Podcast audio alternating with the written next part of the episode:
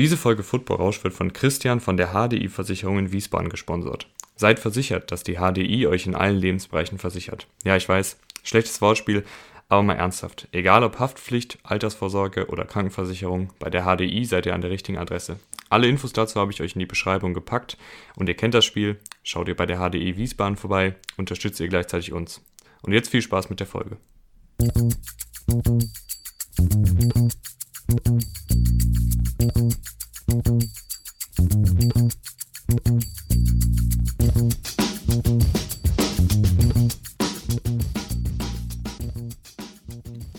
Und damit hallo und herzlich willkommen zu Football Rausch. Mein Name ist Tim Rausch und an meiner Seite ist heute wie immer Rahman Ruprell. Guten Mittag, Rahman.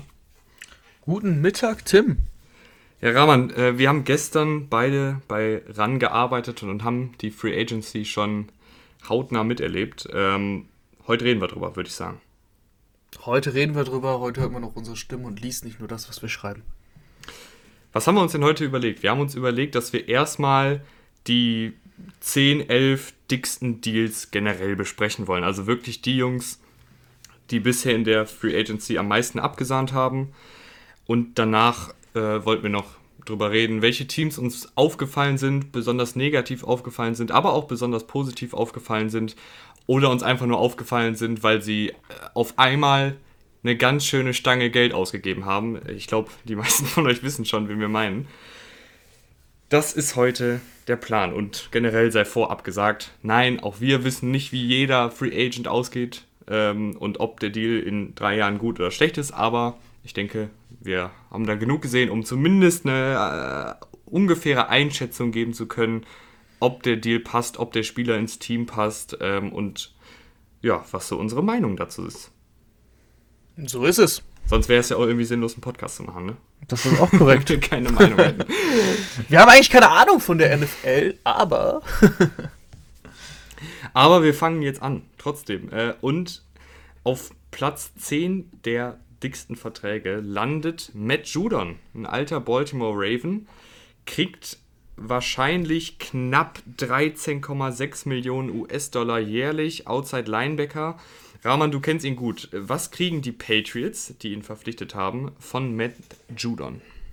Ja, ist ein extrem vielseitiger Pass-Rusher. Er passt perfekt ins Scheme. Also, es ist somit äh, die beste Situation, die Matt Judon hätte bekommen können. Er wurde bezahlt, nachdem er letztes Jahr nur den Franchise-Tag bekommen hat. Und ähm, er kommt in ein Scheme, was relativ ähnlich ist, halt wie, wie zu den Ravens. Das haben wir schon häufiger besprochen. Ravens, Patriots und Dolphins kann man noch mit dazu nehmen. Die spielen alle sehr flexibel an der Line of Scrimmage, ähm, rotieren die Spieler an der Line of Scrimmage. Der eine geht mal zum, zum Quarterback durch, der andere lässt den Coverage fallen. Und das hat Matt Judon letztes Jahr bei den Ravens auch sehr häufig gemacht. Äh, ist, ist in 27% der Fälle in Coverage gedroppt. Das ist für jemanden wie Matt Judon mit der Statur ähm, eine echt hohe Zahl. Aber dafür, dass er eben so athletisch ist, deswegen kann er das auch ganz gut. Das passt perfekt eben zu den Patriots. Bill Belichick will seine Defense so aufziehen. Und deswegen kriegen die, kriegen die Patriots wirklich einen guten Scheme-Fit, der äh, für vier Jahre jetzt unterschrieben hat. Insgesamt um die 56 Millionen Dollar war es, glaube ich. Nicht günstig, nicht günstig, aber es passt auf jeden Fall, das Signing.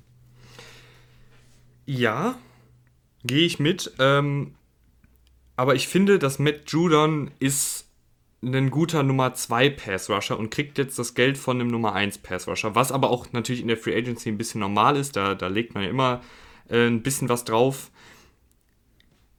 Jetzt ist es schwierig, welche Frage ich formulieren sollte. Also er hat bis jetzt die letzten drei Jahre immer mindestens 45 Pressures gemacht. Ändert sich da jetzt nochmal was dran bei den Patriots? Kann er nochmal jetzt mit 28,5 den nächsten Schritt machen oder ist das einfach nur jemand, der dir konstant gut Pressure und gut Sex bringt, aber jetzt nicht à la Shaquille Barrett komplett ausrastet und die Liga anführen wird? Also so wie bei Shaquille Barrett, das kann man natürlich nicht vorher sagen. Das war bei äh, Shaq Barrett ja auch sehr überraschend. Es ist nicht so, dass Shaq Barrett in die Liga kam als Erstrundenpick und sofort abgegangen ist. Äh, bei den Broncos hat das ja auch ein bisschen Zeit gebraucht. Da wurde er gar nicht so oft eingesetzt. Äh, bei Judah können wir zumindest sagen, er wurde viel bei den Ravens eingesetzt. Und ich würde eher ähm, es so formulieren, dass die Baseline konstant hoch ist. Also wir wissen, was wir bekommen. Ähm, es ist unwahrscheinlich, dass Judon jetzt überhaupt nicht einschlägt und äh, schlecht bei den Patriots spielt. Das ist wirklich unwahrscheinlich, vor allem weil es ein Scheme-Fit ist. weil er in dieses System sehr gut reinpasst. Aber es ist genauso für mich auch unwahrscheinlich, dass er jetzt 20 äh, Sacks plötzlich auflegt und 90 Pressures. Das glaube ich nicht. Dafür wird er, wie gesagt, auch ähm, häufiger in, in Coverage, Coverage droppen. Logischerweise kannst du dann keine Pressures auflegen. Ja, für mich ist er auch kein Nummer 1 Pass Rusher. 13,6 Millionen im Schnitt. Ist jetzt aber auch nicht Nummer 1 Geld, würde ich sagen. So 1, 1B. Es ist irgendwie so dazwischen, zwischen 1 und 2, hätte ich gesagt. Ich weiß nicht, wie du das siehst, aber so die, die, die Top-Pass-Rusher, die kriegen da schon noch ein bisschen mehr. Ich sag mal so, die Patriots haben viele Deals gemacht ähm, und ich finde, sie haben fraglichere Deals gemacht als den. Also Fazit, guter, solider oder schlechter Deal? Ich sag solider Deal, äh, ein bisschen zu viel Geld, aber ein sehr guter Scheme-Fit. Platz 9 ist JJ Watt. Den haben wir ja schon vor zwei Folgen behandelt. Also wenn ihr da ein bisschen mehr zu hören wollt, wie wir denken, wie ihr in das Scheme passt, hört da auf jeden Fall rein. Und wenn ihr schon dabei seid, könnt ihr auch noch die letzte Folge hören äh, mit Christoph Kröger, die Free Agency Sleeper. Da sind noch ein paar auf dem Markt und vielleicht schlägt ja euer Team bei einem der 14 genannten Spieler zu. JJ Watt erhält 14 Millionen. Äh, wir können ja ganz kurz einfach sagen, äh, guter, solider oder schlechter Deal. Ähm, guter Deal. Also JJ Watt, finde ich, hat noch einiges im Tank. Das haben wir in der Folge schon ein bisschen näher dann beleuchtet das Geld passt auch total. Wir haben ja eben schon ein bisschen eingeschätzt, äh, was ist jetzt Top Pass Rusher Money? Es ist 14 Millionen, ist finde ich auch nicht, nicht, das, nicht die Elite. Was heißt, finde ich? Es kommen ja noch ein paar höhere Deals, das sehen wir dann. Ähm, das passt ganz gut. Das passt ganz gut. Bin ich, bin ich auch dabei, ist ein guter Deal. Geteilter Platz 7. Carl Lawson und Trey Hendrickson.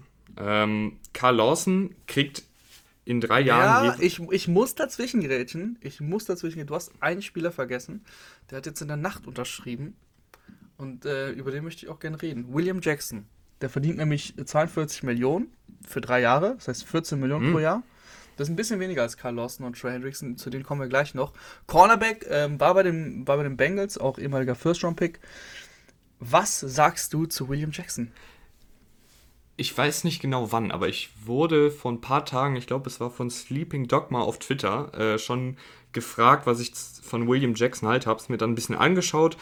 Ähm, sowohl ein, zwei Spiele als auch ähm, die, die Stats bei PFF. Und beides, finde ich, gibt das Bild ab von einem Cornerback, der richtig, richtig viel Potenzial hat, der natürlich mit Verletzungen in der Vergangenheit gekämpft hat, aber ich finde, das ist jemand, der das Potenzial zum Nummer 1 Cornerback hat und wenn du wie die Jaguars so viel Geld hast, dann ist es auch okay, ihm da jetzt ein bisschen in Anführungsstrichen zu viel zwar zu nicht zu den Jaguars gegangen. Äh. er ist nach Washington gegangen. Also alles gut, ja, ist es nach früh. Washington.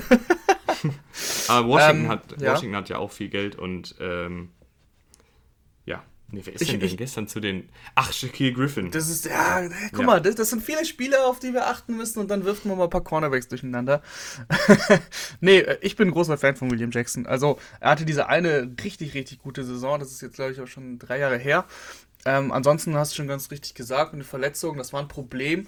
Aber ich sag mal, so ein Tapetenwechsel ist immer was Gutes, vor allem bei so einem Spieler wie William Jackson, der eben Probleme in Cincinnati hatte in den letzten Jahren.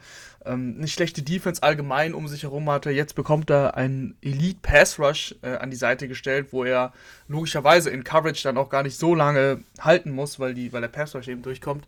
Ich glaube, das ist wirklich ein sehr gutes Signing. Äh, William Jackson hat das Potenzial zum Nummer 1 Cornerback, kann ein Shut Shutdown Corner sein. Und wenn er da fit bleibt, und sie ihn äh, richtig einsetzen, dann glaube ich, ähm, wird, er, wird er dem Geld auf jeden Fall gerecht werden. Also ich finde, guter Deal. Auf jeden Fall. Und ich finde auch, kann ich schon mal vorab äh, sagen, Carl Lawson zu den New York Jets ist ein guter Deal. Äh, ich hatte ihn ja in meinen Sleepern. Äh, war jetzt dann doch nicht so ein Sleeper, weil er jetzt echt 15 Millionen jährlich kriegt äh, über die nächsten drei Jahre ist wirklich sehr, sehr gut. Finde ich, passt auch sehr, sehr gut in das Scheme. Äh, Robert Saleh ist eh dafür bekannt, äh, dass er diese 4-3-Defensive sehr, sehr gut aufzieht, dass die Passwasher unter Saleh echt nochmal einen Schritt nach vorne machen und Carl Lawson, ich habe in der letzten Folge schon so viel zu ihm gesagt, hört da gerne rein in die Sleeper-Folge. Ähm, ich kann nur sagen, sehr, sehr guter Spieler, sehr, sehr guter Scheme-Fit bei einem sehr guten, ja, nee, sehr gutes Team ist es nicht, aber es könnte ein gutes Team werden. Ähm, das gefällt mir sehr gut. Ja, definitiv. Ich mag auch die Vertragslänge. Drei Jahre. Ähm, da kommt er mit 28, 29 nochmal auf den Markt, kann er nochmal zuschlagen. Es passt auch sehr gut, 15 Millionen äh, im Jahr. Das ist äh, nicht zu viel, nicht zu wenig. Das ist ein fairer Deal und über die Fähigkeiten von Karl Lawson haben wir schon viel gesagt. Wie gesagt, hört einfach mal in die letzte Folge rein. Also finde ich auch einen sehr guten Deal. Die Bengals ersetzen ihn mit Trey Hendrickson von den New Orleans Saints, der letzte Saison 13,5 Sex aufgelegt hat, kriegt auch 15 Millionen jährlich, hat aber ein Jahr länger Vertrag. Ähm, da muss ich sagen, wenn ich die Bengals gewesen wäre, vielleicht war auch irgendwie was mit Carl Lawson dann ähm, irgendwie nicht mehr, nicht mehr möglich, aber ich hätte lieber Carl Lawson drei Jahre 15 Millionen jährlich genommen als Trey Hendrickson vier Jahre 15 Millionen jährlich. Ich bin ein größerer Carl Lawson-Fan, als ich ein Trey Hendrickson-Fan bin. Definitiv fahre ich mit, ist auch ein Jahr jünger. Man muss bei Hendrickson klar sagen, ähm, das ist vertraglich dann so strukturiert, dass du nach einem Jahr sogar da rauskommst aus dem Deal. Also äh, ich habe viel bei Twitter gelesen, ähm, und es wird häufig mit diesen, mit diesen ganzen Zahlen darum geschmissen. Wir, haben wir reden ja jetzt über die, ähm, über die, also die Zahlen, die wir jetzt nehmen, sind ja die, das durchschnittliche Gehalt, was auch schon mal besser ist, aber was vielleicht noch besser, wenn wir über das garantierte Gehalt reden würden. Ähm, und zum Beispiel bei Hendrickson sind das nur 16 Millionen, bei Carl Lawson aber 30. Wahrscheinlich mhm. ist es auch daran äh, in Cincinnati gescheitert könnte, zum, könnte zumindest ein Grund sein. Und deswegen würde ich diesen Deal mit diesen 60 Millionen nicht so hoch äh, hochhängen. Im Endeffekt hat er 16 Millionen garantiert. Äh, es könnten 60 werden, aber wie gesagt, die, die Bengals können da schnell raus, wenn sie sehen, okay, Hendrickson hatte jetzt eine richtig gute Saison äh, bei den Saints, aber entwickelt sich bei uns nicht weiter, da können sie ihn auch wieder entlassen. Deswegen muss man da, muss man auf jeden Fall vorsichtig sein. Ich bin aber grundsätzlich auch der Meinung, dass Carl Lawson der bessere Deal ist. Also ich hätte auch lieber Carl Lawson behalten als Trey Hendrickson. Ähm, einfach weil mir Carl Lawson bisher auch mehr gezeigt hat. Bei Trey Hendrickson, das habe ich schon in der ersten Folge, glaube ich, gesagt gehabt, von unseren Free Agency-Folgen. Er hatte eine gute Saison, aber weißt du, ich brauche halt ein bisschen mehr als eine gute Saison, um 60 Millionen zu verteilen. Deswegen macht es auch Sinn, dass nur 16 garantiert sind. Ja, dennoch ist er ja nicht, nicht ein schlechter. Also man muss ja jetzt auch nicht den, den armen Trey Hendrickson direkt äh, begraben. Nein, auf keinen Fall. Ähm, das, das, soll es nie heißen. 50 Pressures letzte Saison und 13,5 Sex. Die Sache ist halt einfach, dass ich. Ich fange jetzt schon wieder an, ihn mit Lawson zu vergleichen, aber ich nehme halt lieber einen Pass-Rusher, der mit um ihn herum einer schlechten Defense und einer mittelmäßigen Defensive Line gut aufgelegt hat, als ein Pass-Rusher, der in einer guten Defense mit Cameron Jordan auf der anderen Seite und mit guten Defensive Tackles ungefähr die gleichen Zahlen aufgelegt hat, bloß dass Hendrickson deutlich mehr Sex hat, aber wir wissen alle, Pressures ist das, was, ähm, was da entscheidender ist, um konstant abzuschätzen, wie ein Pass-Rusher so die nächsten Jahre produzieren wird. Ist es ein solider Deal? Wir brauchen noch eine, noch eine Kategorie. Wir brauchen noch eine Kategorie für den Deal. Er ist meh.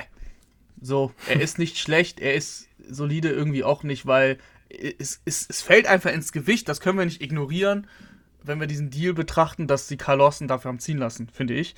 Und deswegen ist er nicht solide. Er ist jetzt auch nicht schlecht, weil du hast es schon richtig gesagt, Joe Hendrickson ist ja ein guter Spieler. Der gibt mir auch eine gute Baseline. Aber ich weiß nicht, ob wir noch so viel mehr von ihm bekommen, als das, was wir letztes Jahr gesehen haben. Ich bezweifle es, um ehrlich zu sein. Ich glaube nicht, dass Trey Hendrickson äh, eine bessere Saison spielen wird als letztes Jahr. Was glaubst du denn von Leonard Floyd, den die Rams zurückgeholt haben? Sie bezahlen ihm natürlich auch jetzt wieder ohne Garantien. Vielleicht hast du die offen gerade. Ähm, Tatsächlich 16, einer der ganz wenigen Deals. Sorry, dass 16 Millionen pro Jahr. Genau, ähm, 16 Millionen pro Jahr, vier Jahre. Einer der ganz wenigen Deals, wo es noch keine Zahlen dazu gibt, wie viel garantiert hm. ist und so okay. weiter und so fort. Können wir nicht viel zu sagen. Werden wir euch noch sagen, wenn wir ein ähm, bisschen weiter sind, also in den nächsten Wochen irgendwann. Wie auch immer, sehr teuer. Ich verstehe ihn auch nicht so ganz, so die, die Rams, äh, wie sie da priorisieren.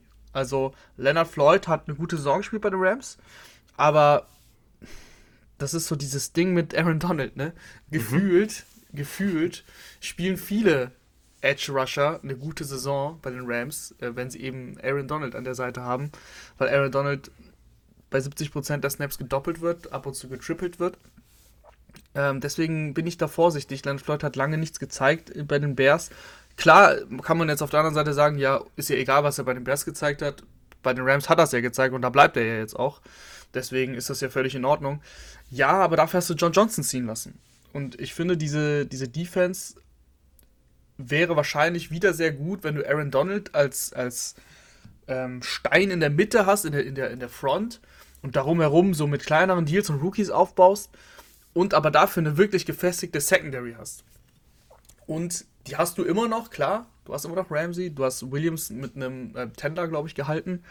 Aber mhm. äh, John Johnson wird dir fehlen, weil der echt gut gespielt hat. Und äh, John Johnson war günstiger, 11 Millionen. Der ist zu den Browns gegangen, äh, finde ich einen wirklich guten Deal.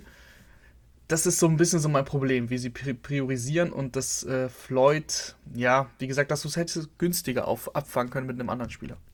Gehe ich mit. Ich finde, Leonard Floyd ist, ist solide, gar keine Frage, ist, ist ein guter, ähm, guter Part dieses Pass-Rushes mit Aaron Donald aber für mich eben nicht 16 Millionen jährlich wert.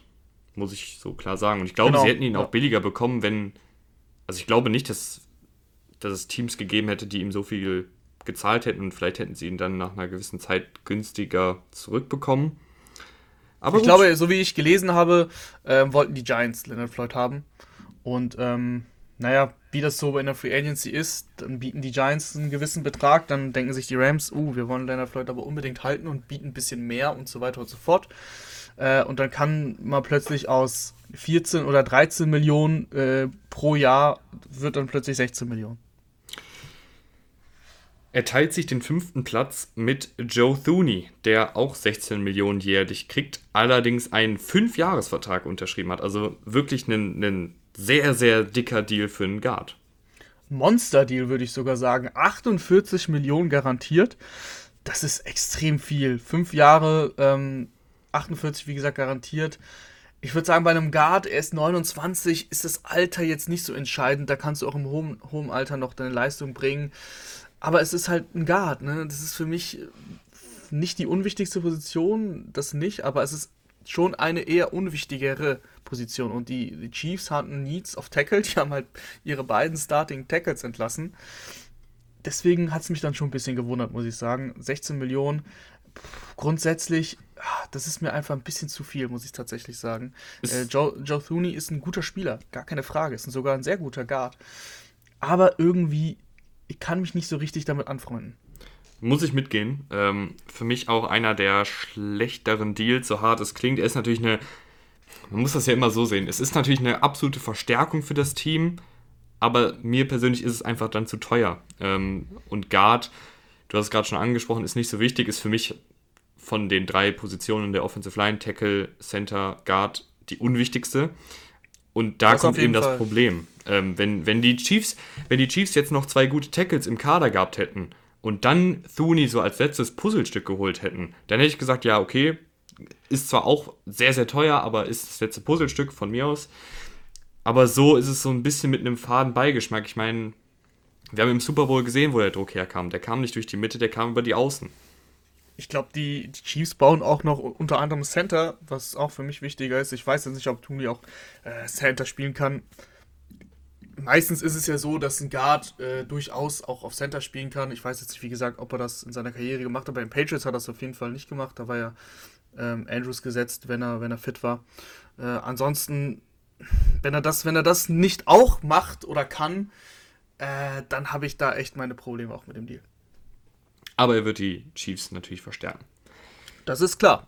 Der Viert, den vierteuersten Vertrag hat Bud Dupree äh, bisher geholt. Äh, Durchschnittsgehalt 16,5 Millionen, 5-Jahres-Deal zu den Tennessee Titans. Äh, war, war Thuni dein, dein schlechtester Deal oder dein einer der schlechteren Deals? Einer der schlechteren. Ist das ein schlechterer Deal? Ja, das But-to-Pre-Bashing. Gehst du da nicht mit? Erzähl du erstmal, ich, ich muss noch überlegen. Ich kann gerne erzählen. But-to-Pre, ehemaliger auch First-Round-Pick, hat lange gebraucht, um wirklich einzuschlagen bei den Steelers. Und lange kann man auch gleichsetzen mit ähm, TJ Watt, weil also für mich einen klaren Nummer 2 Pass Rusher gibt es nicht als Battery mit der, mit der Vorgeschichte bei den Steelers. Ähm, gerade wenn man bedenkt, dass die Steelers ja extrem blitzlastig spielen, äh, nicht nur seit einem Jahr, sondern schon immer, die heißen nicht umsonst, wenn nicht umsonst Blitzburg genannt. Äh, und selbst da, wo, wo TJ Watt eben noch nicht da war, äh, hat das nicht funktioniert bei Bud Dupree. Das muss man einfach ganz klar sagen. Er war auf, auf Kurs Bast und plötzlich ist er dann im letzten Jahr, wo auch die Option nicht gezogen wurde, hat er dann auf einmal diese Riesensaison hingelegt und wurde per Franchise Tag gehalten. Letztes Jahr war auch wieder gut, hat sich dann verletzt. Aber es war halt alles bei Pittsburgh. Und jetzt geht er zu Tennessee, die überhaupt keinen Pass Rush äh, hatten, haben, wie auch immer du das jetzt formulieren willst. Auf jeden Fall in der letzten Saison war es einfach schlecht bei, bei, bei Tennessee. Und jetzt soll er da die Nummer 1 sein als, als Pass Rusher. Ähm, mit, mit dem Geld. Man muss auch hier nochmal ganz klar sagen, 82,5 Millionen ist eine Zahl. Mehr ist es eigentlich nicht. Weil es sind 35 Millionen garantiert.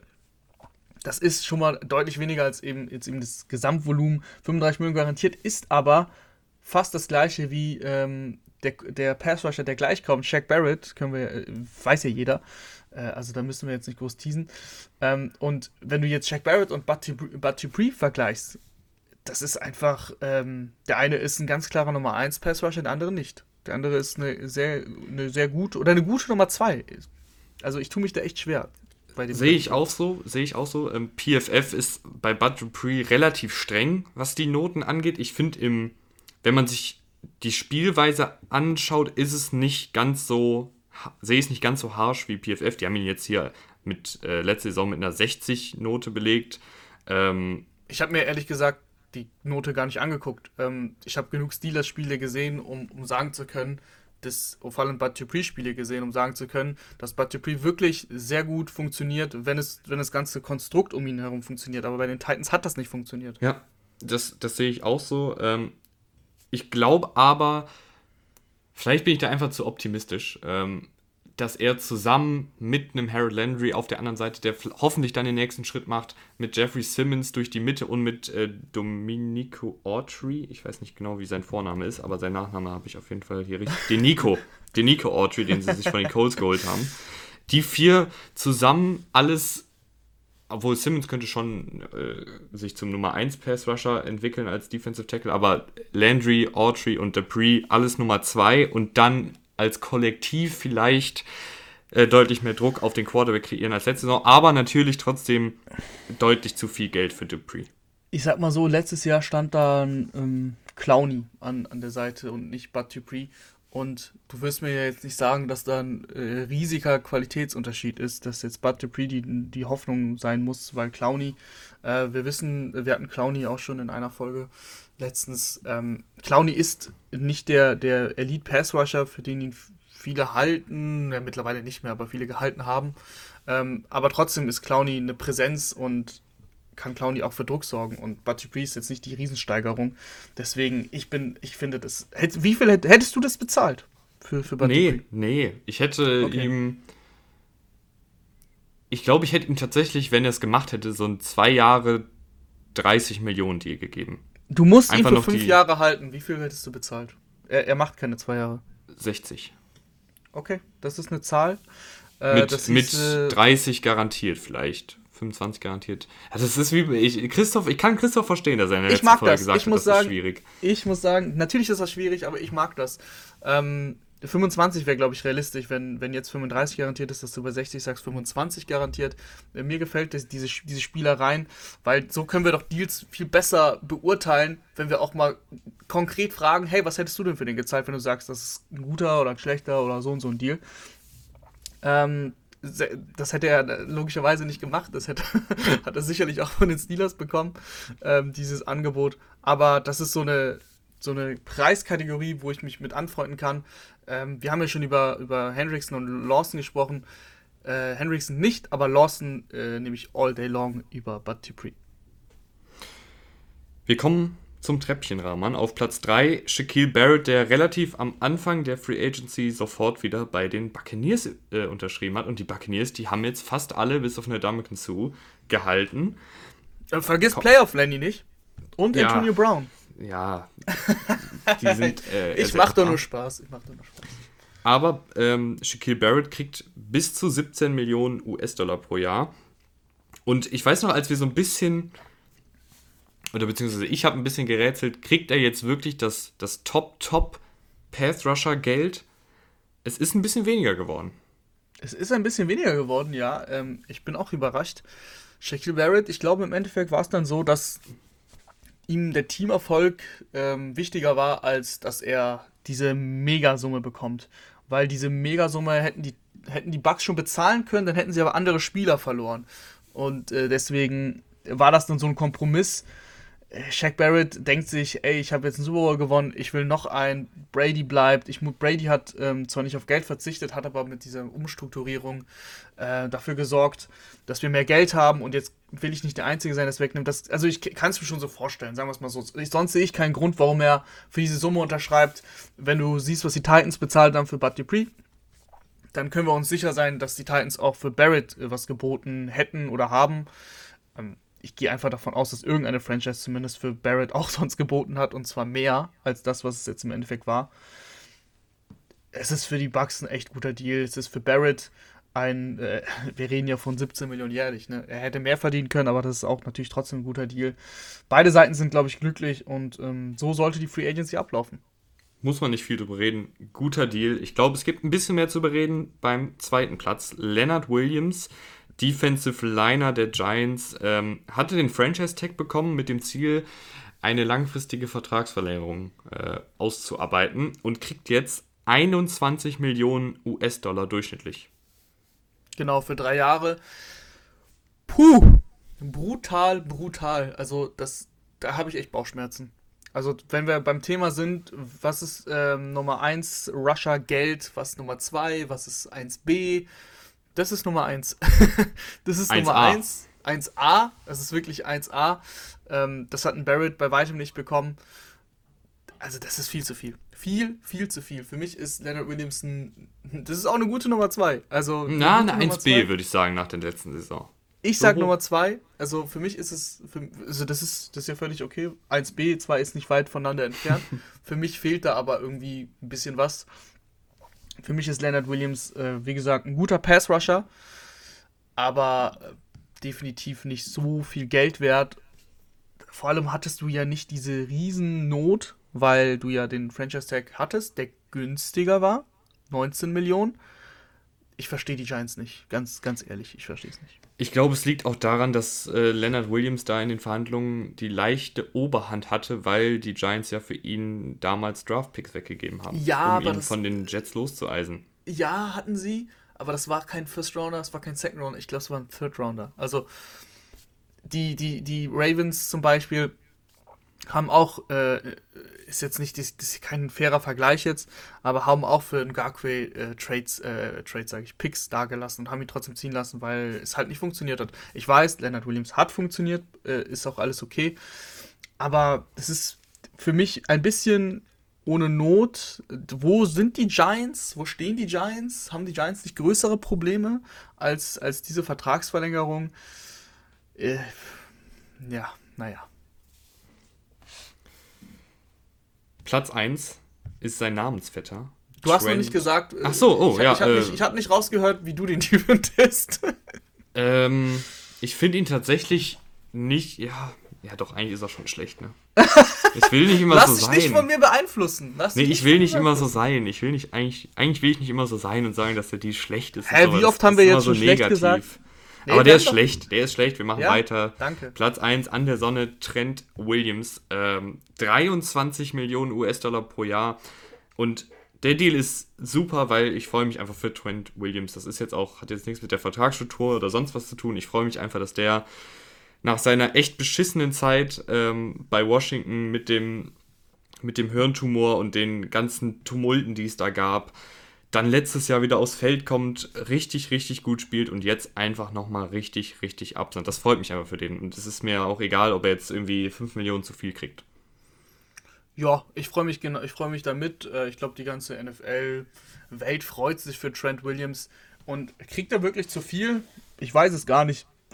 Es ist viel Geld, es ist definitiv viel Geld, aber es sind im Endeffekt 55 Millionen garantiert von diesen 138 Millionen, was ja natürlich monstermäßig klingt. Vor allem für jemanden, der ähm, 33 jetzt wird oder ist, äh, wie auch immer das hier Spottrack auslegt mit, den, mit dem Alter. Äh, auf jeden Fall, er ist halt schon im gehobenen Alter und ähm, er wird diese sechs Jahre sehr wahrscheinlich auch nicht durchziehen, aber so ist der Vertrag auch nicht ausgelegt. Der Vertrag ist äh, so ausgelegt, dass das Geld äh, sehr, sehr wahrscheinlich am Anfang viele von diesen garantier garantierten Summen gezahlt werden und dann sind das halt so Optionen, so Teamoptionen, wo die, wo die 49ers sagen können, hey, wir machen das noch ein Jahr für das Gehalt oder hey, du, du spielst jetzt nicht wirklich mehr so, wie die, dein Gehalt ist und deswegen cutten wir dich oder wir ähm, restrukturieren deinen Vertrag. Deswegen, äh, diese 138 Millionen sind wieder so eine Zahl, äh, ja, es ist eine Zahl. Mehr ist es eigentlich nicht. Die sechs Jahre ist eine Zahl, im Endeffekt 55 Millionen garantiert, sehr, sehr schön. Ähm, 23 Millionen im Average, das wird wahrscheinlich Leider haben wir noch nicht ein Potential Out. Das macht, das finde ich immer ganz cool bei Spotrack. Die zeigen dir, bei welchem, bei welcher Jahreszahl des Deals du sehr gut aus dem Deal rauskommst. So weit sind wir noch nicht, weil der Deal erst vor ein paar Stunden abgewickelt wurde. Deswegen kann ich das jetzt nicht sagen, aber ich, ich schätze, dass, dass spätestens nach drei Jahren kommen, kommen die 49ers aus diesem Deal sehr gut raus und da hat Williams gutes Geld verdient und die 49ers haben gute Leistung bekommen und können immer noch sagen, wir behalten dich, weil du bist immer noch so gut und Trent Williams ist einer der besten äh, Left Tackle der Liga. Tür ist bist, du, bist du vom Stuhl gefallen? Ja, ich, nee, nee, die Tür ist nur gerade aufgegangen. Muss okay. ich mal kurz die Leute wieder rauswinken. Okay. ähm, so, wir haben jetzt die besten, oder was heißt besten? Nee, beste ist falsch. Die teuersten Deals ähm, besprochen. Ihr könnt uns gerne wie immer auf Instagram schreiben, wenn ihr das anders seht äh, oder wenn ihr uns zustimmt. Schreibt uns da gerne über Social Media. Und wenn ihr noch nicht bei Spotify und iTunes folgt, dann macht das bitte noch. Ich habe neulich wieder gesehen, dass uns immer noch nicht alle folgen, die uns hören. Also einfach kurz unter dem. Das wird auch nie passieren. Ja, ich weiß, ich weiß. Aber in der idealen Welt drücken ja alle kurz kostenlos und mit ganz wenig Zeitaufwand unter dem ähm, Bildchen bei Spotify von uns steht so ein kleiner Folgenbutton. Da einfach draufdrücken und gut ist. dann meckere ich nicht mehr. Okay. Wir werden jetzt aber, glaube ich, noch ein bisschen meckern, weil wir sprechen jetzt über die besten äh, Teamleistungen in der Free Agency und die schlechtesten Teamleistungen in der Free Agency. Das ist ein bisschen komisch ausgedrückt, aber es ist klar, was gemeint ist. Aber ich glaube, vorher müssen wir einfach über die Patriots reden. Wir müssen einfach über die Patriots reden, weil die, ja. die fallen irgendwie in keine Kategorie rein.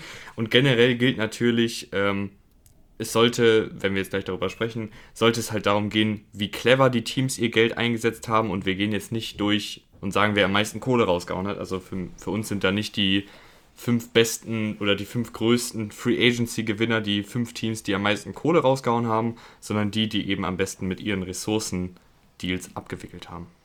Weißt du, über wen wir noch gar nicht gesprochen haben? Über Cam Newton. Wenn wir jetzt schon bei den Patriots sind.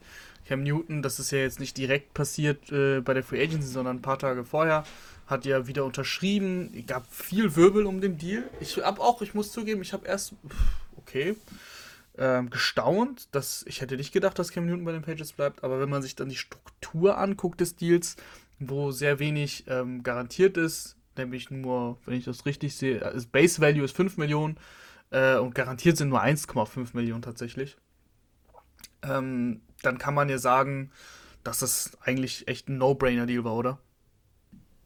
Also ich bin eh dafür. Also ich, ich denke, das ist ein, ist ein No-Brainer-Deal. Vor allen Dingen, so ehrlich muss man ja sein, das heißt ja nicht automatisch, dass er der Starter ist, aber ich finde, es gibt den Patriots einfach viel, viel Flexibilität. Ähm, wenn im Draft kein Quarterback zu ihnen fällt, der ihnen gefällt, ähm, dann haben sie zumindest mit Cam, finde ich, eine solide Baseline und ganz ehrlich, mit den, mit den ganzen Free Agency-Verpflichtungen kann man, glaube ich, zumindest auch mit einem Cam Newton um die Playoffs spielen.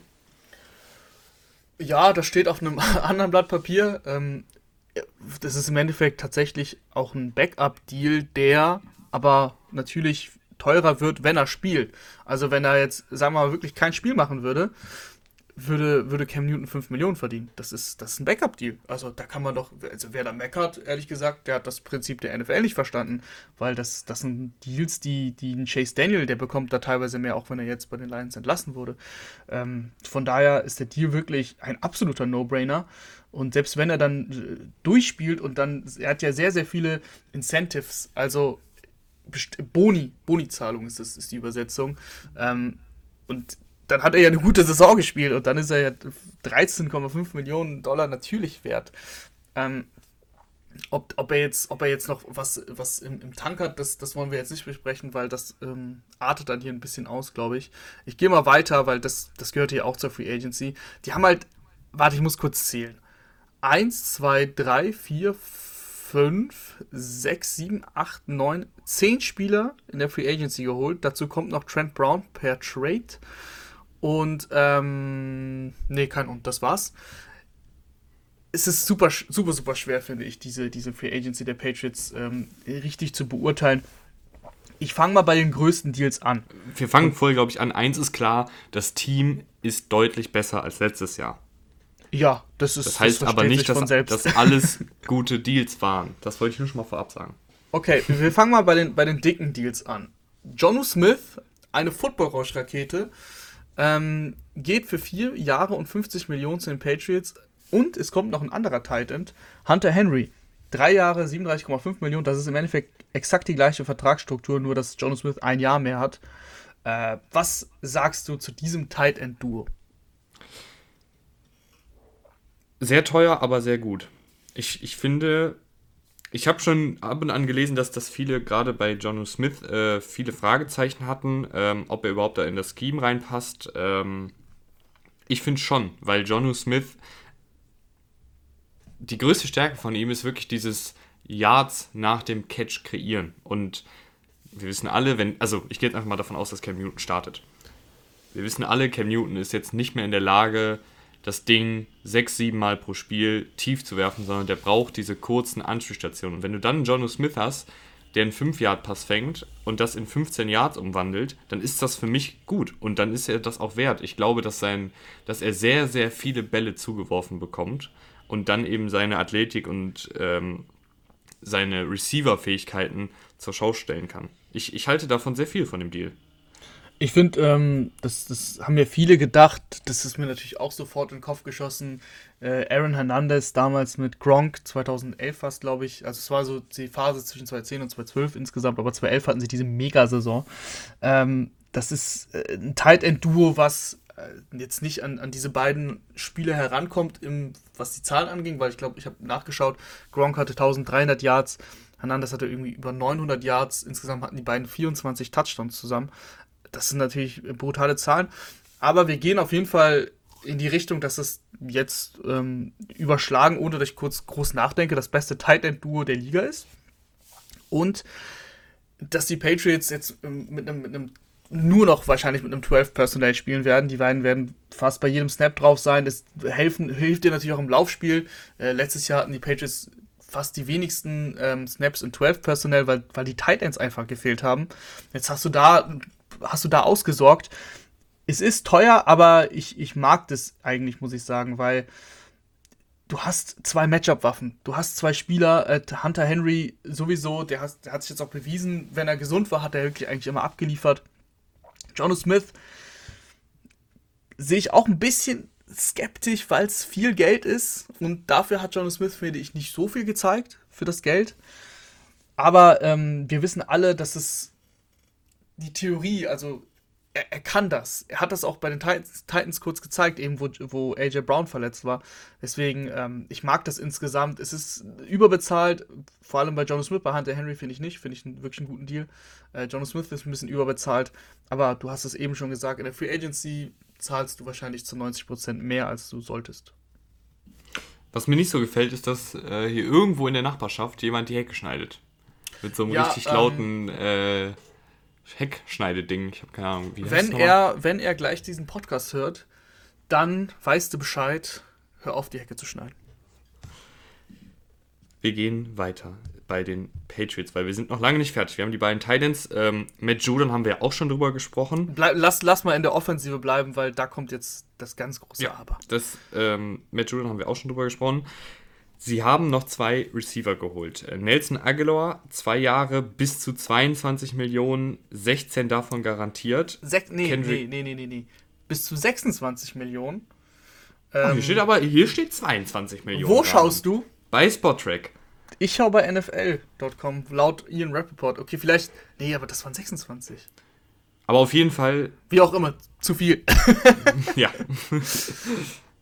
Also, ich habe echt null Verständnis für diesen Deal. Nelson Aguilar hat echt eine gute Saison gespielt letztes Jahr bei den Raiders. Man muss dazu sagen, dass er bei den Raiders für das Veteran Minimum gespielt hat. Das waren 1, 2, 3 Millionchen. Ähm, und jetzt kriegt er diesen Deal und für mich ist das auch kein Scheme-Fit. Nelson Aguilar hat viele, viele Bälle gefangen letztes Jahr, ähm, die tief geworfen waren. Das, das, das wird ja, wie du schon gesagt hast, Cam Newton nicht machen. Ähm, klar kann Nelson Aguilar auch im, im, Slot, also das ist eigentlich ein Slot-Receiver, kann da auch äh, seine Leistung bringen. Hat er auch bei Philly damals äh, ab und zu gezeigt. Da waren viele Fragezeichen bei Philly damals, viele Drops, aber auch, er hatte ein, zwei, oder ein äh, richtig gutes Jahr, das weiß ich noch, unter Carson Wentz. Ähm, aber das reicht mir nicht. Das reicht mir nicht, wenn, wenn ich sehe, dass die Jaguars äh, zum Beispiel Marvin Jones geholt haben für 7 Millionen jährlich und jetzt ähm, Nelson Aguilar, egal ob 11, 12 oder 13, was auch immer jetzt die exakte Zahl ist, wir haben anscheinend unterschiedliche Zahlen hier. Das ist aber egal, weil ich finde, dass zum Beispiel Marvin Jones ein besserer Receiver ist als Nelson Aguilar und weniger verdient. Klar, Aguilar ist jünger, aber das sind zwei, das ist ein Zwei-Jahres-Vertrag, den die beiden unterschrieben haben. Also das ist, da ist für mich das Alter jetzt kein großes, ähm, ja, kein großes Argument. Deswegen kann ich eigentlich echt nicht nachvollziehen. Ich muss sagen, ich, ich hätte den Deal nachvollziehen können, ein wenig bei einem anderen Team. Also wenn jetzt die, die Cardinals gesagt hätten, wenn jetzt die Packers gesagt hätten, okay, wir, wir versuchen das nochmal mit Egler als Deep Threat, dann hätte ich gesagt, ja, okay. Zwei Jahre und diese Summe? Ja, das hätte ich dann zumindest noch ein bisschen verstanden. Aber ich verstehe es bei den Boah. Patriots nicht. Weil, weil er hat 444 seiner knapp äh, 700 Yards, äh, nee, seiner knapp 800 Yards bei Pässen über 20 Yards gesammelt. Und Siehst du, dafür brauche ich keine Statistik. Das habe ich gesehen. Ist, das ist einfach nicht Cam Newtons Spielziel. Der hätte es doch einfach Demir Bird äh, halten können für deutlich weniger. Also ich, ich kann den Deal nicht verstehen. Und den anderen Deal, Kendrick Bourne, können wir auch drüber sprechen, ähm, erhält laut Spottrack drei Jahre bis zu 15 Millionen, 5 Millionen knapp garantiert. Aber du hast Fin dann bei Spottrack irgendwie andere Zahlen. Also das ist jetzt nämlich eine, eine Abweichung, ähm, die eine viel größere ist. Du hast, vielleicht hast du garantiert. Was ist deine garantierte Zahl gewesen bei Born? 5,25. Weil ähm, ursprünglich hieß es drei Jahre 22,5 Millionen. Und das ist das, was ich eigentlich auch bei den meisten Seiten gelesen habe, bei mhm. Kendrick Bourne. Ich, weiß nicht. Also, äh, was macht Spottrack? Spotrack macht komische Sachen. Ich, ich vertraue da tatsächlich Ian Rappaport, dass er nicht um mhm. äh, mehrere, also sieben Millionen daneben liegt. Also wir betrachten den Deal jetzt so, wie er berichtet wurde. Ne? Das kommt nicht von uns, das kommt von Ian Rappaport. Wenn das nicht stimmt, dann Beschwerden an Ian Rappaport. Ähm, drei Jahre 22,5 Millionen. Ja. Das ist viel Geld. Das, ich mag Kendrick Bourne. Ich, ich, ich finde, also mir hat er eigentlich gefallen bei den 49ers. Aber auch hier sag ich, das ist irgendwie zu viel. Da gibt es Spieler, die ich da eher hätte geholt ähm, für das gleiche Geld oder vielleicht hätte ich nicht beide Receiver geholt, das hast du, glaube ich, auch getweetet gehabt, sondern hätte da zusammengelegt für einen äh, Kenny Golliday oder äh, Will Fuller ist noch auf dem Markt, der auch nicht ins Scheme passt tatsächlich, also Will Fuller vielleicht nicht. Aber ähm, keine Ahnung, Juju Smith-Schuster ist ja. noch auf dem Markt, der passt, glaube ich, ganz gut zu den Patriots das wären einfach so Spieler, die ich eher geholt hätte als die beiden. Ja, und Kendrick Bourne, da ist, finde ich, die Sache, ich sehe einfach nicht so, wo da jetzt der Unterschied ist zwischen ihm und Jacoby Myers. Beides sind Receiver, die limitierte Athletik haben, das aber durch ähm, einigermaßen gutes Catching wegmachen, obwohl äh, Kendrick Bourne auch mal den einen oder anderen Drop verzeichnet und halt eben in diesen, bei diesen kurzen Pässen gut sind. Und ich weiß jetzt nicht, was da der, der Mehrwert ist bei Kendrick Bourne, dass du ihm so viel Geld gibst, wenn du einen Jacoby Myers hast, der mir gut gefällt, als undrafted Free Agent auch sehr, sehr günstig ist. Ähm, sehe ich irgendwie nicht so. Also, du hast es gerade schon gesagt, ich habe es schon wieder vergessen, dass ich das getweetet habe, aber da habe ich natürlich komplett recht gehabt. ähm, ich hätte anstatt beiden, äh, anstatt beide zu überbezahlen, hätte ich einfach einen Juju geholt für, weiß ich nicht, dann gib ihm halt drei Millionen, äh, ne, drei Jahre 40 Millionen oder so. Das hätte ich eher eher gemacht. Ja, ja, drei Jahre 40 Millionen. Ich bin mal gespannt, die Receiver-Klasse, die kommt ja irgendwie nicht ins Rollen. Also da warten wir ja und warten wir und aktualisieren Twitter und Co. Und es passiert irgendwie nichts so, so richtig. Also vor allem eben Kenny Golliday, Will Fuller, Juju Smith-Schuster, ähm, Curtis Samuel, die sind alle noch auf dem Markt. Und ich vergesse gerade wahrscheinlich auch zwei, drei Spieler. Also das, irgendwie tut sich da nichts. Vielleicht wollten die Patriots schnell Sicherheit haben. Die Patriots haben immer noch 35 bis 40 Millionen an Capspace habe ich gelesen. äh, für, für, dieses, für dieses Jahr. Also, die können immer noch Geld ausgeben. Klar, da gehen ein bisschen Cap Space geht immer auf die Rookie-Verträge und so drauf. Aber du hast noch den Raum tatsächlich, um einen Megasplash sogar zu landen. Also du könntest sogar einen Quarterback, äh, ich habe sogar gelesen hier Sean Watson, ne? was ist denn, kommt jetzt vielleicht sogar ein Trade? Naja, ähm, da, da reden wir gleich noch ein bisschen drüber, weil wir die Texans auch noch im, im äh, Angebot haben. Aber ähm, da geht noch was, auf jeden Fall. Da ist noch, da ist noch Raum bei den Patriots. Aber wir haben immer noch viele, über viele Spieler gar nicht geredet. Wir können auch nicht über jeden Einzelnen reden, finde ich. Lass uns schnell die, ähm, die Defensive. Ja, das hätte ich jetzt auch vorgeschlagen. Genau. Ähm, dass wir das schnell abhandeln. Henry Anderson, äh, zwei Jahre, sieben Millionen, müssen wir nicht groß drüber reden. Solider Routinier. Du bist gerade bei mir abgebrochen. Wieso? Hallo? Das, ja, ja, ich. Hallo, hallo. ich höre dich, aber solider, solider und dann habe ich nichts gehört. Ah. Henry Anderson, zwei Jahre, sieben Millionen, müssen wir, glaube ich, nicht lange drüber reden. Solider Routinier. Ja, genau. Also, das ist jetzt ähm, kein Deal, der die Welt aus den Angeln hebt. Das passt, da muss man nicht viel, muss man nicht viel zu sagen. Genauso das gleiche gilt bei Justin Bethel, ist ein Special-Teamer, äh, kriegt auch, äh, ist Cornerback, aber ist eigentlich Special-Teamer. Ähm, 6 Millionen. Dann haben sie noch Davon Gottschall geholt für die Defensive Line. 16 Millionen. 9 davon garantiert. Äh, das gibt dir zumindest eine richtige Präsenz in der Defensive Line. Die Patriots waren im Laufspiel äh, unteres Drittel, also das war, glaube ich, Platz 27 oder so. Und da hilft er schon. Also, das finde ich, ist auch ein solider Deal. Ist völlig okay. 16 Millionen 9 garantiert. Ist jetzt, ist jetzt auch keine mega Verstärkung, aber die Patriots hatten Geld und hatten Needs, sagen wir es mal so, und die haben sie bedient. Ja, ich finde halt immer, dass du. Das Problem bei ihm, finde ich, ist halt, dass er wirklich nur ein reiner Laufstopper ist. Aber die, die paar Millionen sind jetzt auch. Also da, darüber muss man genau sich da nicht streiten. Nee, finde ich auch. Äh, dann Dietrich Weiss, ein Sleeper von mir, kriegt tatsächlich vier Jahre 22 Millionen, 10 garantiert. Finde ich, ist ein guter Deal, wenn er dann jetzt auch mehr eingesetzt wird. Also dann muss er, müssen sich seine Snap-Zahlen jetzt auch wirklich erhöhen. Und jetzt habe ich, äh, äh, glaube ich, rausgefunden, warum wir unterschiedliche Zahlen haben. Es, ähm, bei mir steht nämlich 30 Millionen, aber worth up to. Also er könnte bis zu 30 Millionen verdienen bei, bei Wise. Und wahrscheinlich ist es bei den Spielern, wo wir auch unterschiedliche Zahlen hatten, das gleiche. Äh, Spotrack äh, gibt wahrscheinlich das Base Value des, des äh, Contracts, also des Vertrags ab. Und ich habe hier Zahlen, ähm, so könnte sich der Vertrag entwickeln, wenn er das und das erfüllt. Mhm. das, das macht jetzt Sinn. Genau, also finde ich, äh, bis zu 30 Millionen, du hast 22, kriegt er, also 10 sind im Endeffekt garantiert, das ist das, das, ist das Wichtigste.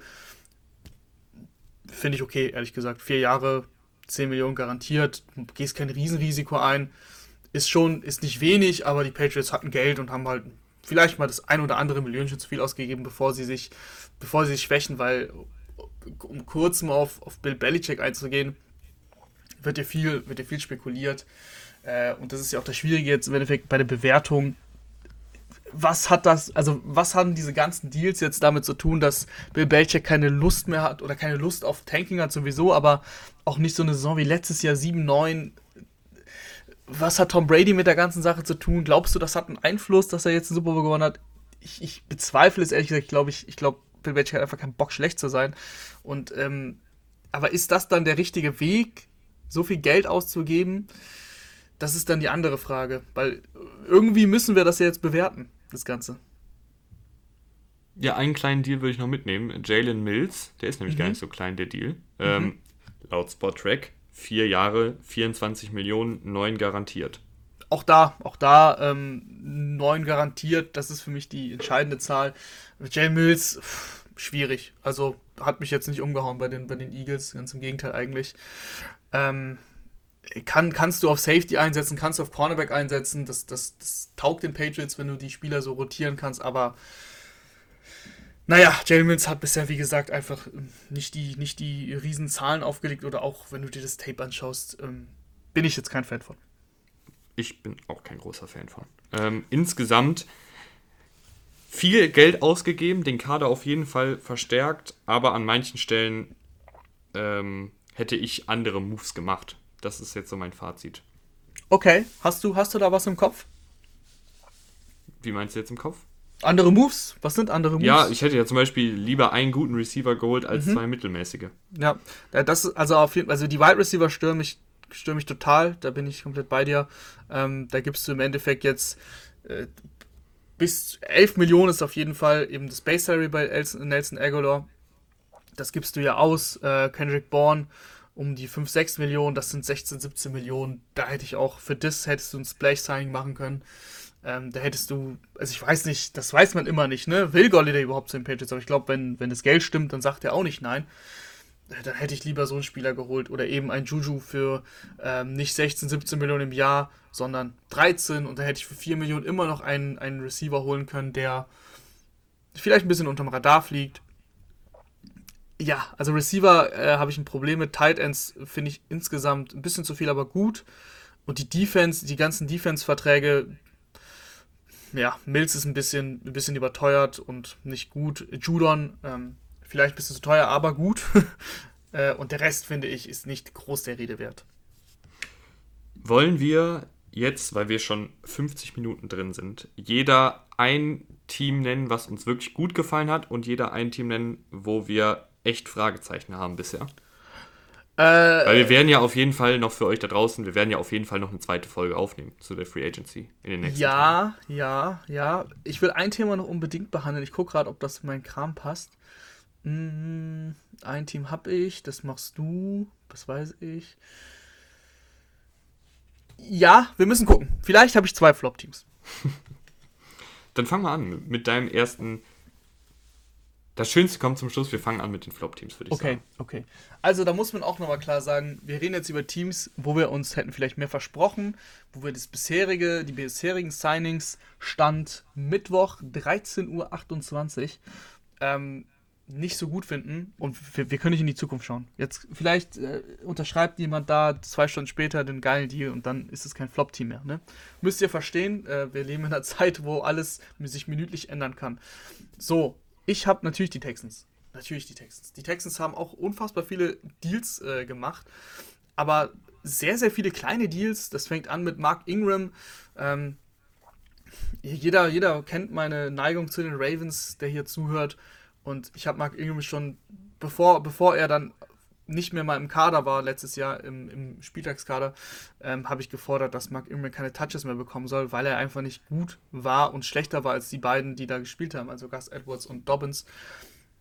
Und was, was soll der jetzt bei den Texans? Also klar, das ist ein Deal, der, der, der hat kein, kein Risiko, aber was bringt der dir? Also du musst doch nicht, du machst doch keine Deals, weil du sagst, wir, wir wollen ein geringes Risiko haben, machst du Deals, um äh, mögliche Schwachstellen abzudenken und eventuell sogar noch ein, ein, Signing zu haben, was deutlich besser sein kann, als es dann im Endeffekt äh, war. Und Mark Ingram, also da sehe ich einfach nichts und ansonsten auch wirklich viele unbekanntere Namen, kleine, kleine Signings, ich, das sind wirklich ungefähr so viel wie den Patriots, sogar mehr, die nenne ich jetzt nicht alle, aber ich habe es nicht so richtig verstanden. Ein Signing habe ich noch, Tyrod Taylor, und das ist für mich das Spannendste eigentlich. Und das schreibt äh, bei, den, bei den Texans, ähnlicher Deal wie, wie äh, Cam Newton. Also 12,5 Millionen bis zu, wenn er spielt. Äh, ungefähr weniger als die Hälfte davon ist garantiert. Also das wird er dann wirklich bekommen.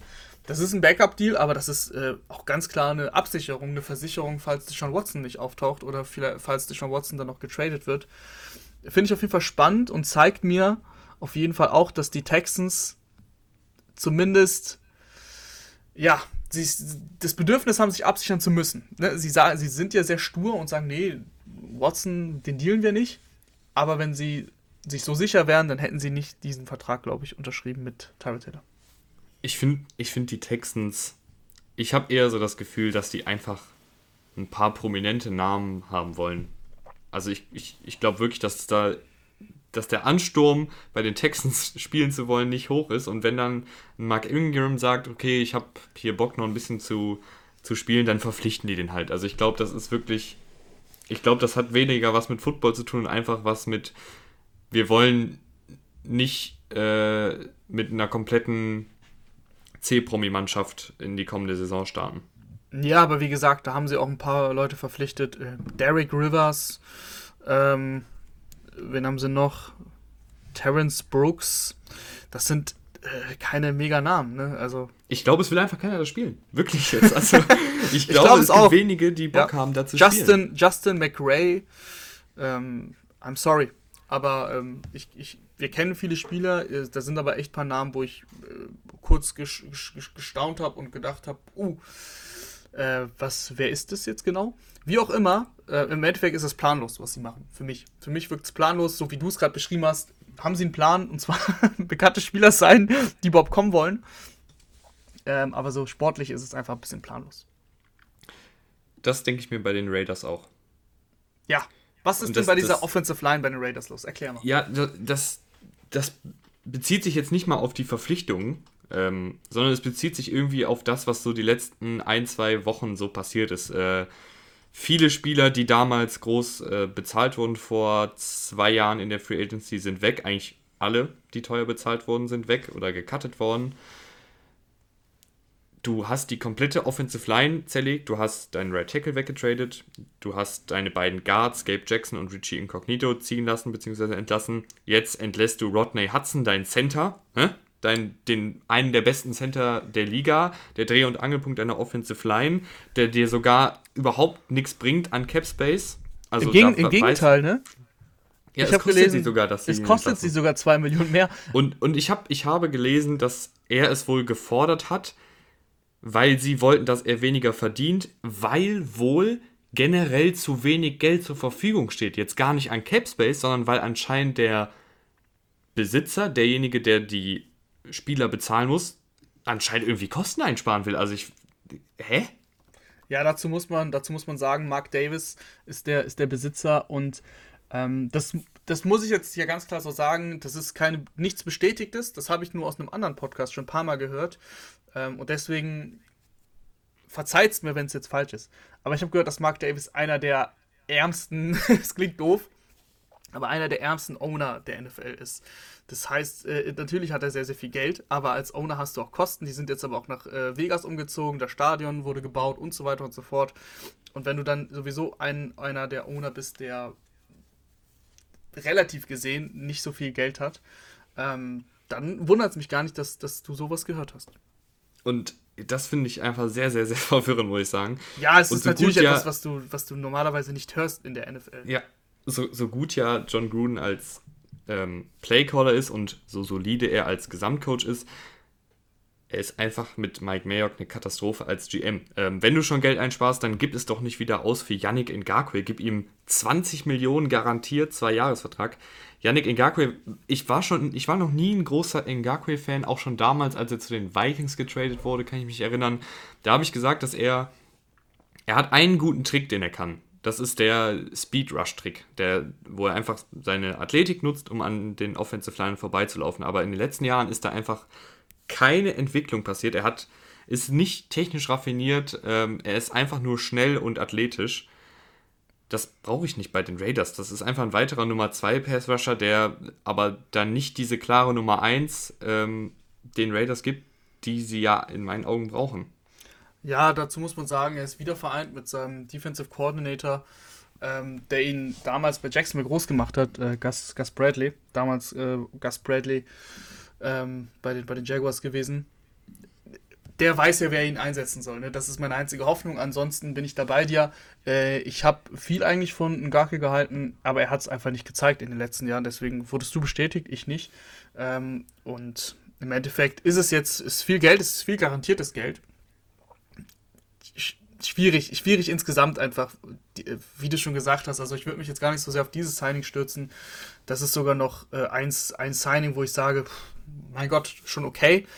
Aber dieses ganze Chaos mit der Offensive Line, das verstehe ich überhaupt nicht. Äh, was, was genau das soll, keine Ahnung. Also da muss man auch mal echt sagen, keine Ahnung, was die da bezwecken wollen. Ja, ich glaube, die Raiders-Fans, wir haben ja da ein paar auf Twitter, ähm, die mit uns in Kontakt stehen, die ähm, sind auch äh, not amused, sage ich mal so. Die sind not amused und ich habe gesagt, ich habe noch ein Team, ähm, die Titans. Die Titans muss ich nennen. Da ist auch, ganz kurz, ich grätsch schon mal rein, das hatte ich auch aufgeschrieben, da ist auch eher so das Gesamte, nicht nur jetzt, was sie verpflichtet haben, sondern auch, was so drumherum passiert ist. Was sie vor allem auch verloren haben. Sie haben ja. ähm, sie haben ihren Offensive Coordinator verloren. Sie haben äh, zwei Defensive Backs verloren mit ähm, ihrem ehemaligen Erstrunden-Pick, Dory Jackson. Sie haben Butler äh, gecuttet. Dann haben sie eben unter anderem Dupree geholt, was, was ich nicht verstehen kann. Schlag mich tot. Da sind wirklich viele, viele Moves gewesen, die ich, die ich nicht. Der Right Tackle wurde entlassen, der letztes genau, Jahr alle Dennis Spiele Kelly, gestartet hat und keinen Sack zugelassen hat. Mhm. Isaiah Wilson, der Erstrunden-Pick letztes Jahr, gut, da konnten sie nichts für, dass der einfach das, ähm, das die, lieber feiert Draft, als, ja. als äh, Football spielt. Auch der wurde für ein Apple und ein Ei weggetradet. Also einfach dieses Gesamtkonzept mit so vielen Verlusten und gleichzeitig so wenig Neuverpflichtungen, Schrägstrich Gewinn für das Team, bereitet mir Corey, als... Corey, Corey Davis, genau. Corey ja, Davis und John Smith. Mir als, bereitet mir als ja, Titans-Sympathisant ein wenig Bauchschmerzen. Und ja, ich bin ein kleiner Titans-Sympathisant. Ich finde die ganz cool eigentlich. Ich nicht. Und deswegen, für mich, ist, für mich waren die Titans immer eine graue Maus. Äh, jetzt haben sie die letzten zwei Jahre gut gespielt. Ähm, es hat mir auch irgendwie nicht in den Kram gepasst. Äh, deswegen, ich finde es ich find's ganz cool eigentlich. Aber ich verstehe es also aus sportlicher Sicht sehr, sehr viele fragliche Entscheidungen wie gesagt, in der Offense hast du zwei deiner Eckpfeiler nicht verlängert, wolltest sie nicht halten und ich finde jetzt nicht, dass Corey Davis zum Beispiel den Mega-Deal unterschrieben hat, den hättest du definitiv ähm, auch halten können. Deswegen, Fragezeichen, Fragezeichen, die Titans waren ja eigentlich ein Playoff-Team und irgendwie sind sie es aktuell jetzt, Stand jetzt, Stand heute irgendwie nicht mehr, weil sie so viel abverloren haben.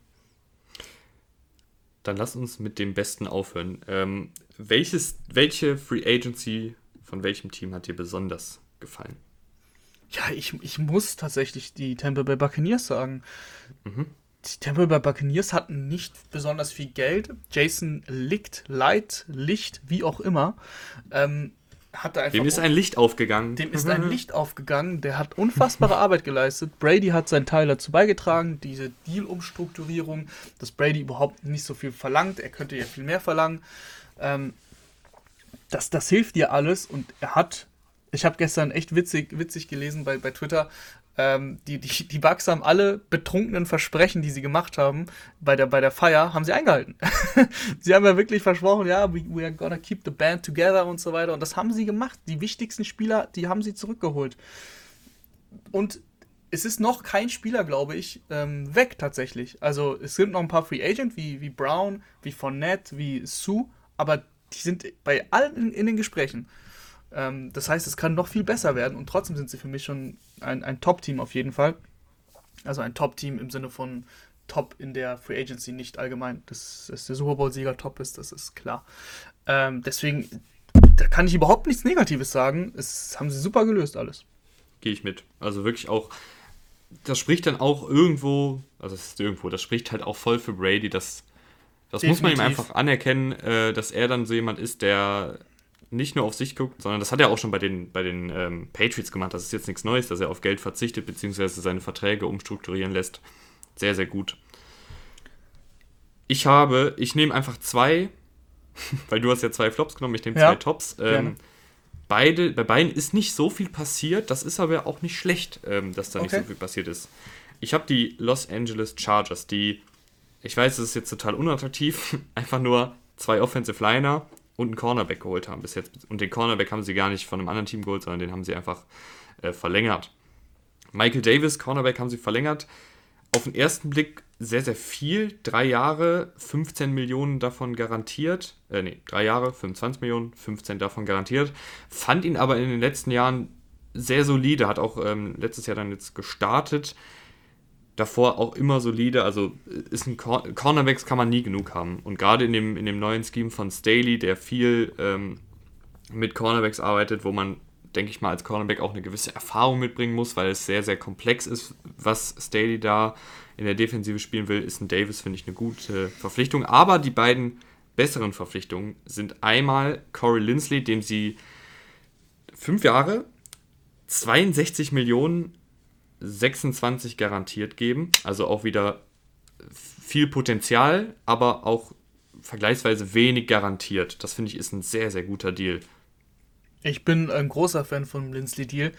Äh, da habe ich auch schon verschiedene Meinungen gehört. Ich sehe das deutlich, deutlich positiver als viele anderen Kollegen. Ähm, du holst für deinen für dein Rookie, nee, gut, kein Rookie-Quarterback mehr, aber ihr wisst, was ich meine, für deinen Youngster holst du einen extrem guten Center, einen extrem erfahrenen Center in eine Offensive Line rein, die viele Probleme hatte, die Pouncy jetzt verloren hat, der zurückgetreten ist. Viel besser geht's nicht und viele haben den Deal logischerweise mit Aaron Jones Deal verglichen. Und wir haben ja noch kein Wort über die Packers verloren. Ähm, wenn du die, wenn du die Wahl hast, wen hältst du jetzt, dein, dein Running Back oder dein Center? Ne? Ihr wisst, worauf ich hinaus will. Ähm, die verdienen ungefähr das Gleiche. Äh, bei, den bei der garantierten Summe ist bei Lindsay 26 Millionen. Hast du tatsächlich im Blick, was Jones garantiert bekommt? Nee, aber in wenigen Sekunden. Ja, dann schau das mal kurz nach. Äh, Würde mich jetzt interessieren. Auf jeden Fall, ich glaube, das wird auch ungefähr eine ähnliche Summe sein. Ähm, das ist einfach, da nehme ich natürlich immer meinen Center. Und Corey Lindsay war letztes Jahr der beste Center der Liga. Die Packers Offensive Line war richtig gut. Also ein Top-Deal, auf jeden Fall ein Top-Deal. Und warum die Packers da lieber Aaron Jones gehalten haben, verstehe ich ehrlich gesagt nicht. Hast du die ähm, Zahlen? Ja, es, es, ist noch nichts bekannt, aber 13 Millionen Signing-Bonus, das ist ja schon mal 13 ja Millionen garantiert. Sicher, ja. Ich denke, das wird sich ungefähr, da wird sich nicht viel tun zumindest. Und dann äh, ist es ein sehr ähnlicher Deal, nur dass du bei Lindsley ein Jahr mehr Vertragslaufzeit hast. Aber da sind wir wieder bei dem Thema, dass die garantierte Summe ja die entscheidende ist im Endeffekt. Ja, und, also gut, und dann ist auch entscheidend, stark von den Chargers. Ja, und dann ist noch entscheidend, dass die Chargers noch einen alten Sleeper von mir geholt haben. Matt Pfeiler, ähm, variabler Offensive Liner. Könnt ihr gerne in die letzte Folge nochmal reinhören, da habe ich viel zu ihm erklärt. Äh, drei Jahre 21 Millionen ist für einen Offensive Liner, der zu 100% starten wird, völlig in Ordnung. Definitiv. Äh, ich finde, das ist sogar fast ein Schnäppchen. Ähm, ist echt ein guter Deal. Pfeiler ähm, kannst du rumschieben in der Offensive Line, wo du ihn gerade brauchst. Ähm, deswegen, also auf Tackle und auf Guard, auf Center hast du ja Lindsley. Von daher finde ich echt ein super Deal. Ich, ich würde sagen, einfach unspektakulär, aber effektiv. Ja, also ich, ich erwarte mir noch so ein bisschen was ähm, von den Chargers. Ich habe jetzt nicht den Blick drauf, wie viel Geld sie noch haben, aber da, da kann man immer was machen. Frag mal bei den Saints nach. Äh, aber bisher war das auf jeden Fall, und das ist ja Stand, Stand jetzt, ähm, sehr gut. Ich habe genau so. tatsächlich auch noch zwei Teams, aber Boah. du hattest auch zwei Teams. nee, nee, du, du, hattest, du wolltest zwei Teams nennen, ja? Dann, ja. dann sag mal, dann sag mal. Ich, ich habe noch die Jets. Ja, dann nimmst du ja schon mal ein Team von mir weg, guck mal. Einfach nur, sie haben bis jetzt nur ähm, vier Deals gemacht, Gerard Davis geholt für ein Jahr, da muss ich jetzt nicht groß drüber reden, bin ich kein großer Fan von, aber es ist auch nur ein Einjahresdeal, 5 Millionen circa. Äh, Justin Hardy, auch ein Special-Teamer, eher braucht man auch nicht viel zu sagen, aber die beiden Deals, die mir wirklich gefallen, einfach weil sie in meinen Augen Potenzial haben, diesen Deal in zwei, drei Jahren sehr, sehr gut aussehen zu lassen.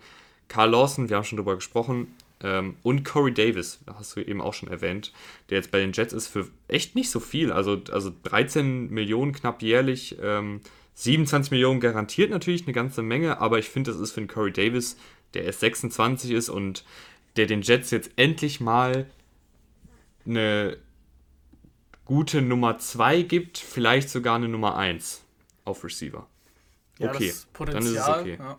Das Potenzial zur Nummer 1 ähm, hat er theoretisch, konnte er bei den Titans selten zeigen. Im letzten Jahr ist er dann eigentlich so richtig durchgebrochen. Aber da hat er auch AJ Brown an seiner Seite, da hat er das starke Laufspiel, da muss man abwarten. Trotzdem ist der Deal, so wie er steht, äh, sehr gut. Also er verdient jährlich ein bisschen mehr als Nelson Aguilar oder fast das gleiche.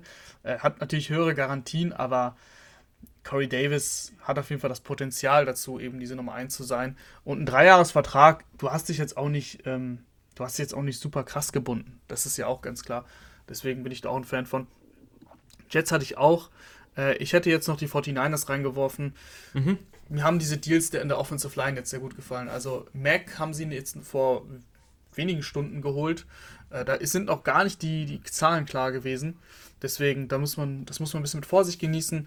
Aber ich bin mir relativ sicher, Alex Mack kommt von den Falcons. Äh, Pro Bowl Center hat schon alles gezeigt, war stand im Super Bowl, war damals ähm, einer der wichtigsten oder eigentlich der wichtigste Offensive Liner der, der Falcons in diesem Outside Zone Scheme. Unter Kyle Shanahan. Unter Kyle Shanahan, ja genau. Wollte ich dir jetzt nicht reingrätschen, wollte es wahrscheinlich gleich sagen. Ich wollte es eigentlich im nächsten Atemzug sagen, aber ich finde es gut, dass du aufpasst. Ähm, super Deal, das wird auch, glaube ich, nicht so viel sein, was er, was er bekommt. Und dann haben wir natürlich noch Trent Williams, den haben wir schon besprochen. Ähm, wie gesagt, einer der besten Offensive Tackle der Liga, gar keine Frage. Die, die, die 49ers bauen viel ähm, auf ihr Laufspiel. Sie haben noch Use-Check gehalten, haben viele drüber gelacht. Äh, ich finde, es ist ein guter Deal. Du gibst Use-Check 5 Jahre, 27 Millionen. Ähm, das sind im Schnitt 5, ne, 6, keine Ahnung, 5, irgendwas, glaube ich. Das ist äh, für ein Fullback natürlich viel Geld, aber man, man kann Juszczyk nicht als Fullback in dieser Offense bewerten. Juszczyk macht, tut so viel für dieses Laufspiel, ist aber auch eine, eine Matchup-Waffe teilweise im Passspiel. Du kannst mir nicht sagen, dass das dann, dass das dann zu viel ist. Äh, Finde ich völlig okay, wenn du das Spiel der 49ers siehst, wie sehr sie auf Juszczyk bauen, wie sehr sie ihn einsetzen, ist das ein Top-Deal. Also, da kann lachen, wer will. Ja, und wir haben ja auch gest äh, nicht gestern in der letzten Folge Breaking den Jason Verrett Deal gehabt. Auch da 5 Millionen, äh, ein Jahresvertrag, so ein Prove-It-Deal. Aber wenn ihr den nochmal dieselbe Leistung wie letztes Jahr gibt, ist das auch Schnäppchen. Ein, super Deal. Ein super, ist, super Deal. Das ist ein Schnäppchen, ganz ehrlich, wenn er das zeigt, was er letztes Jahr gezeigt hat. Und zu guter Letzt haben sie noch Ebucam ähm, von den Rams geholt. Auch da, das ist so ein Deal, ich verstehe, da hätte ich an Rams Stelle eher Ebucam für 12 Millionen geholt, anstatt Floyd für das Vierfache. Genau. Ebucam natürlich jetzt bis jetzt nichts Dolles in der Liga gemacht. Äh, letztes Jahr 20 Pressures, davor 25, davor das Jahr 33. In der Rotationsrolle war nichts Dolles, aber es ist eben auch keine Katastrophe. Und so als Rotations-Pass-Rusher sehe ich den da echt bei den 49ers. Lass ihn halt nichts anderes ja. und 5, 6 auflegen. Und ja. dann ist das okay, 12 Millionen dafür auszugeben. Definitiv. Ähm, das ist ja nichts anderes, würde er ja machen. Du, die, die 49ers haben den Vertrag von DeFord umstrukturiert. Ähm, das heißt, DeFord äh, viel verletzt gewesen letztes Jahr, fast gar nicht gespielt. Ähm, aber wenn DeFord spielt, dann wissen wir, dass er eine gewisse Qualität mitbringt. Ich bin da ein bisschen skeptisch allgemein bei DeFord, was da noch im Tank ist. Aber wir müssen Stand jetzt davon ausgehen, wenn sie diesen Vertrag auch umstrukturieren, ihn nicht entlassen haben oder so, dann wird er noch, dann wird er wahrscheinlich äh, jetzt fit sein oder fit werden. Du hast, ähm, natürlich hast du äh, Bosa auf der anderen Seite, ist klar. Und durch die Mitte hast du, du hast so viel in deine Defensive Line investiert. Du hast noch Armstead, du hast Kinlaw, der in sein zweites Jahr geht. Ebilkam wird nur ein Rotationsspieler sein und da wird er auch ähm, teilweise seine Matchups bekommen. Gefällt uns gefällt uns die Free Agency der 49ers bisher. Und Rahman, wir sind am Ende der Folge angelangt. Das ist das erste Mal seit längerem, dass wir wieder über eine Stunde machen, ne? Ja, es ist viel passiert. Wir hätten noch länger machen können. Also heute hätten wir tatsächlich ähm, Downset Talk Sphären erreichen können. Aber ähm, ich habe Hunger, du wahrscheinlich auch. Deswegen hören wir jetzt auf.